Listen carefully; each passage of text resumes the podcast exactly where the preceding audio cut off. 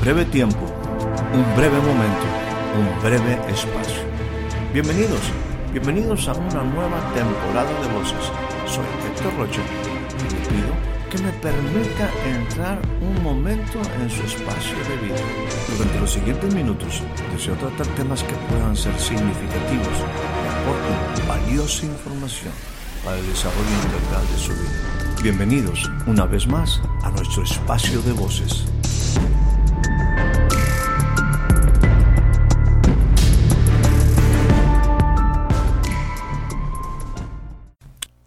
Le doy a usted la más cordial bienvenida a este nuevo breve espacio de voces.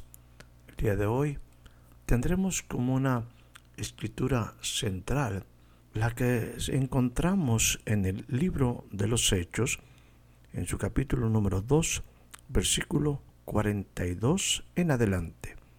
Dice de esta manera, y perseveraban en la doctrina de los apóstoles, y en la comunión, y en el partimiento del pan, y en las oraciones, y toda persona tenía temor. Y muchas maravillas y señales eran hechas por los apóstoles. Todos los que creían estaban juntos y tenían todas las cosas en común, y vendían las posiciones y las haciendas, y repartían a todos como cada uno tenía necesidad. Versículo 46 del capítulo 2 de Hechos. Y perseverando unánimes cada día en el templo y partiendo el pan en las casas, comían juntos con alegría y con sencillez de corazón, alabando a Dios y teniendo gracia con todo el pueblo y el Señor añadía a la iglesia los que habían de ser salvos. Según el relato, algo se había cumplido después de la ascensión de Jesús a los cielos. Él les había dicho, ustedes no se muevan de Jerusalén hasta que sean investidos del poder de lo alto. Se llegó el momento. Ellos esperaban. Estuvieron ahí por algunos días y como un viento recio, el lugar en el que estaban fue sacudido y el Espíritu Santo descendió sobre cada uno de ellos.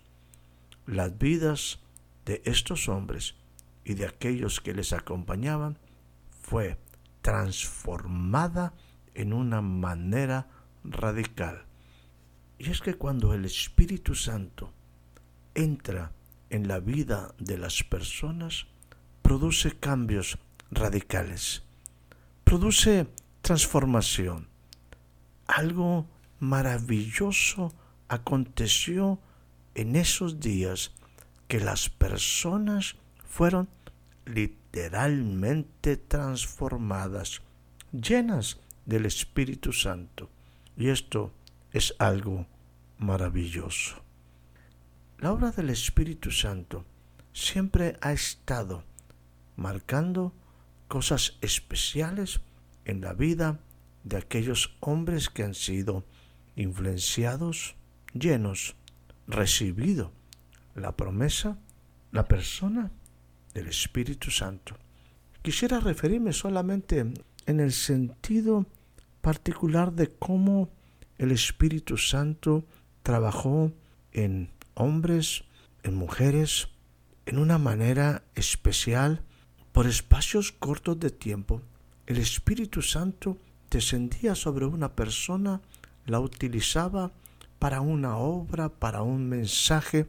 Esto lo podemos ver a través de prácticamente todos los diferentes profetas, llamados mayores y llamados menores. El Espíritu Santo traía visión, traía revelación, traía voces del cielo.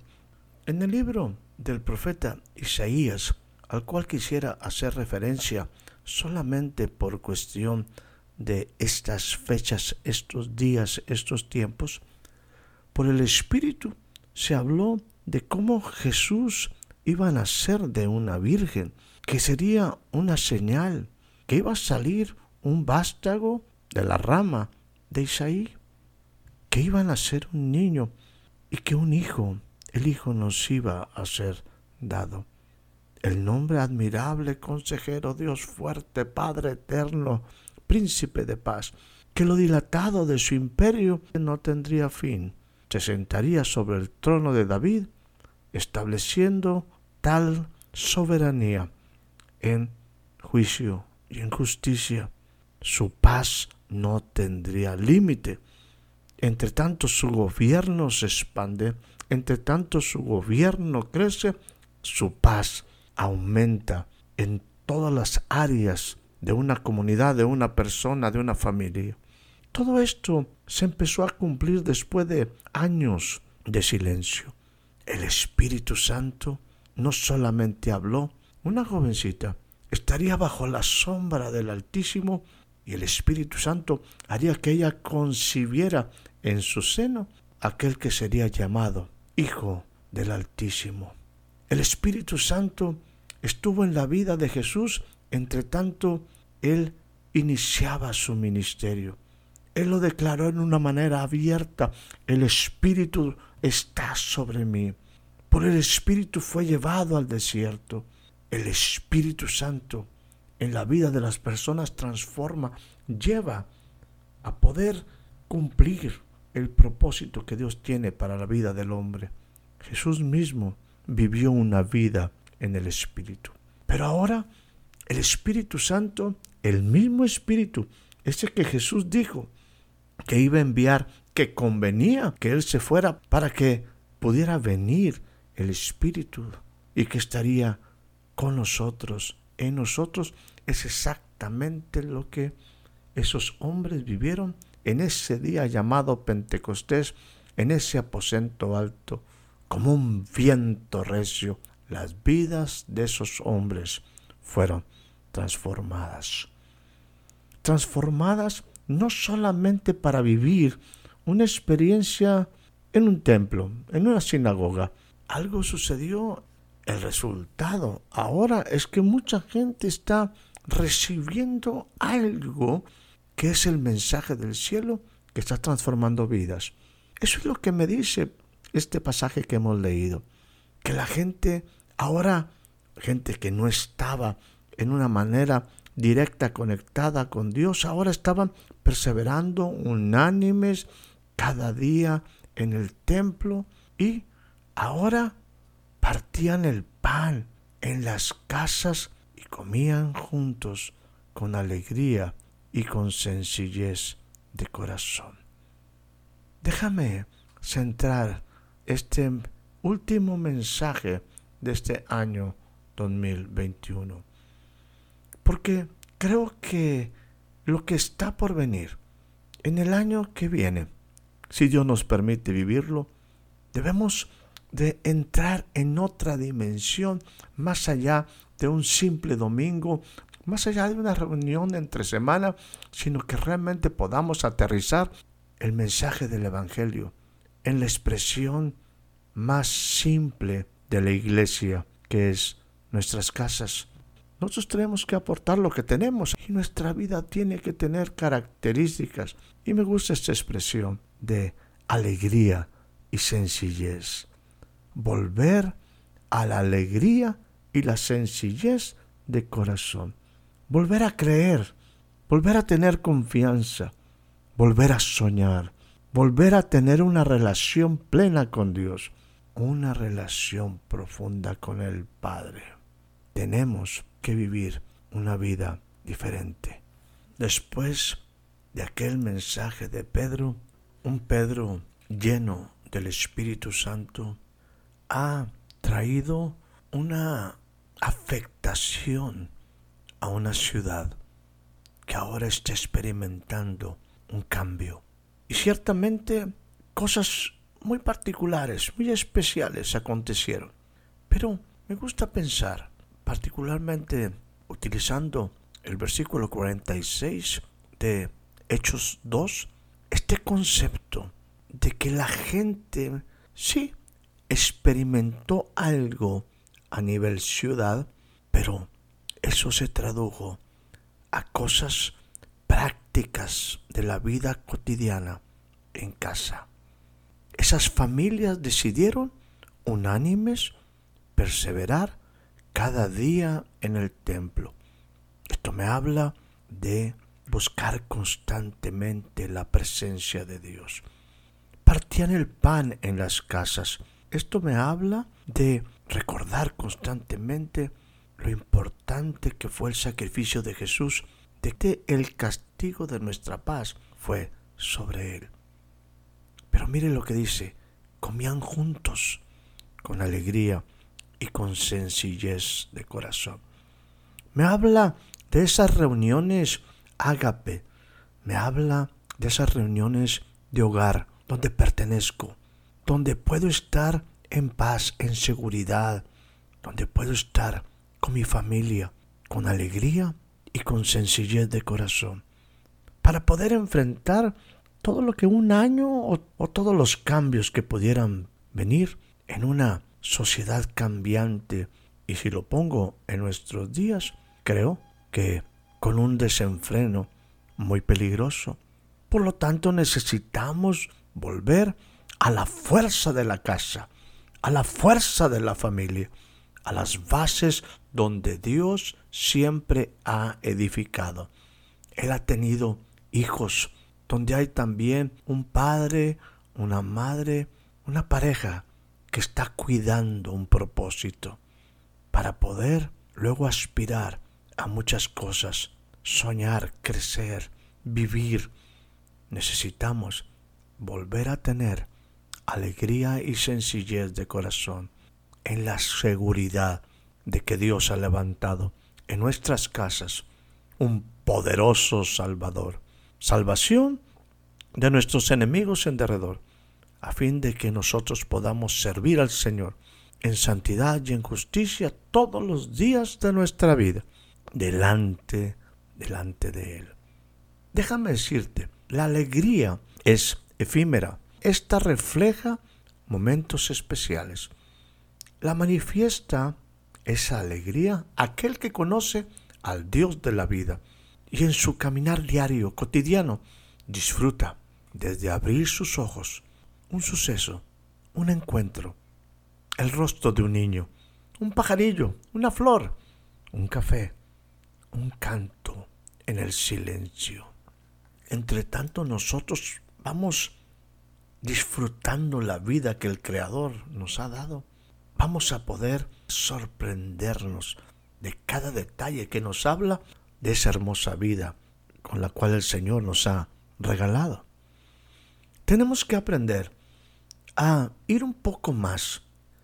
Y esto implica la palabra contentamiento. El contentamiento refleja aprendizaje, un entendimiento en cualquier situación de la vida, porque la vida tiene diferentes situaciones, diferentes momentos. No todo siempre es igual algunas ocasiones hay momentos difíciles en el que tienes y en el que no tienes, pero con contentamiento. Refleja que has aprendido, refleja que has entendido cualquiera que sea tu situación. Hay otra palabra que es un momento interesante que va en la alegría y en la sencillez del corazón y esto implica el gozo, porque el gozo refleja madurez en la comprensión, el conocimiento de un propósito. Al encontrar tú y yo una razón, no para vivir, sino aún para consumir, para dar nuestras vidas. Déjame dejarte aquí un reto para este año 2022 en función a alegría y sencillez de corazón. Yo quiero que juntos invitemos al Espíritu Santo a que nuestra vida en realidad tenga una transformación más allá de emociones, más allá simplemente de afectar mi epidermis. Que el Espíritu Santo radicalmente nos transforme. Para esto yo te expondría siete cosas que tú y yo debemos hacer en relación a considerar la alegría y sencillez de corazón como un estilo de vida para el año por venir.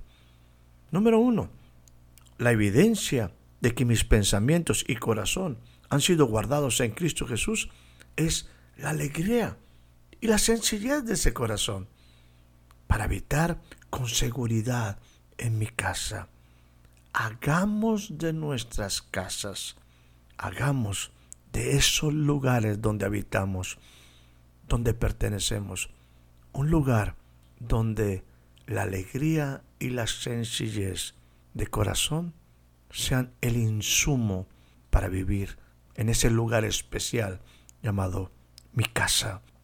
Entendamos lo siguiente, un corazón alegre y en sencillez siempre te va a permitir continuar aprendiendo del mejor. Esto es, no sabemos todo, sigamos aprendiendo. Dios tiene mucho más que enseñarnos. Un corazón alegre. Número tres, y en sencillez, le permite a una persona disfrutar de la comunión diaria con el Espíritu Santo. Ese Espíritu Santo que quiere transformar nuestros días. Número cuatro, un corazón alegre y en sencillez refleja el desarrollo de un carácter, de mi carácter. Ese carácter que Jesús evidenció, mostró. Él dijo, aprendan de mí que soy manso y humilde, y ustedes encontrarán descanso para su alma. Número 5. Un corazón con alegría y en sencillez te permitirá siempre conocer su voluntad, ver aquel que es justo y escuchar la voz de su boca. Esto significa que tú tienes la oportunidad de estar y desarrollar tu vida delante de un Dios cercano, que quiere revelarte su voluntad, que quiere que siempre tengas una visión clara de aquel que es el Hijo, el justo, el Cristo, el ungido y el privilegio de escuchar las palabras que son espíritu y vida de su misma boca. Esta es una relación solamente que pueden vivir los elegidos, los seleccionados, los adoptados. Un corazón con alegría y en sencillez no es un fin, sino es la condición ideal para servir en el gran propósito de la vida. Esto es que hay cosas que hay que hacer cuando llegas a una plena estabilidad. Hay otro nivel que hay que alcanzar. Y Dios quiere que tu corazón permanezca en esa dimensión de alegría, de sencillez, insisto, no como un fin, sino como una base para alcanzar su propósito divino. Un corazón alegre y en sencillez evita algo que es muy triste, que se sequen nuestros huesos.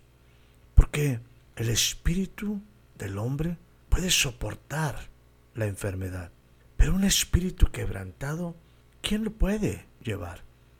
Y no solamente nosotros, sino que al momento de que nuestro espíritu está afectado con eso que se llama ansiedad, estrés, depresión, soledad, lo único que va a hacer es que no solamente nosotros seamos quebrantados, sino que traeremos un ambiente complejo, difícil para nuestra casa.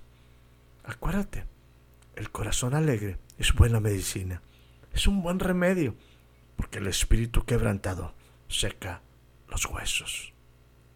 Mi estimado amiga, mi estimado amigo, mi hermano, mi hermana, tenemos un año, una oportunidad de vida llamada 2022 delante de nosotros que aquel que nos ha dado la vida nos ayude a vivirla en esa dimensión de vida abundante que Él quiere que alcancemos. Él nos ha provisto todo. su Espíritu Santo en nosotros, un Salvador en medio de nuestra vida, en medio de nuestra casa. Salgamos con convicción, con las convicciones que nos da su palabra, con la certeza de la fidelidad de un Dios poderoso que va más allá de las fiestas de un fin de año. Él se ha comprometido, como lo dijo, a estar con nosotros todos los días hasta el fin del mundo la gracia del Señor Jesucristo, el amor de Dios, la comunión del Espíritu Santo sea con cada uno de ustedes. Que tengan una excelente noche, una excelente tarde, un excelente día y un excelente año 2022. Espero haya disfrutado de este breve espacio de voces.